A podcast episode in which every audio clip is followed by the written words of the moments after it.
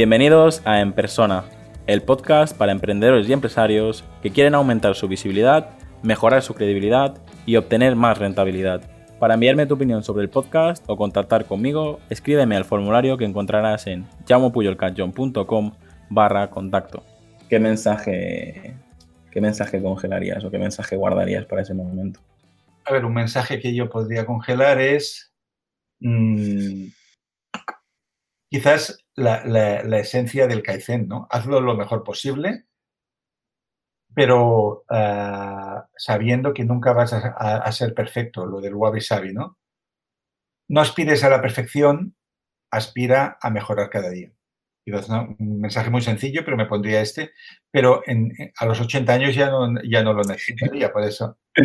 No sé, yo creo que es más fácil que una persona de 80 años mande un mensaje a un niño que al revés. Ya, ya. Esta pregunta la, me la inspiró un, un comercial, un anuncio de, del gobierno de Perú, que, ah. que, si no lo has visto, pues es, es consiste algo así como que una persona que, que, tiene 50 o 60 años está muy estresado, trabajo, no sé qué, y, y abre una cápsula y es el suyo de 20 años viajando por Perú que le recuerda que, pues eso, que, que, la vida es mucho más que estar en el negocio, que la vida es mucho más que el estrés de, de Ahí hay este libro tan interesante de, de esta enfermera australiana, Bronnie Ware, que escribió, que es una mujer que estuvo 20 años, 25 trabajando con enfermos terminales ella atendía a los que se estaban yendo.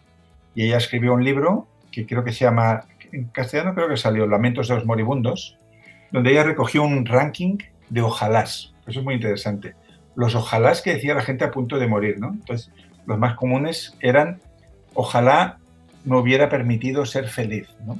Bueno, muy genérico, que es para ser feliz, algo distinto para cada uno, ¿no? Pues, pero mmm, ojalá hubiera trabajado menos. ¿no? Nadie está orgulloso al final de su vida de haber trabajado 14 horas al día. Ojalá hubiera pasado más tiempo con mis amigos.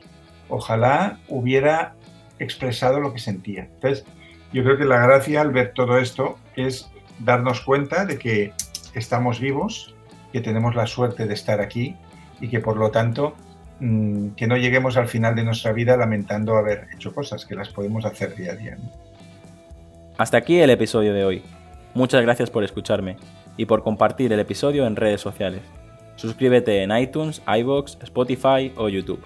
Encuentra este y todos los demás episodios en enpersona.com.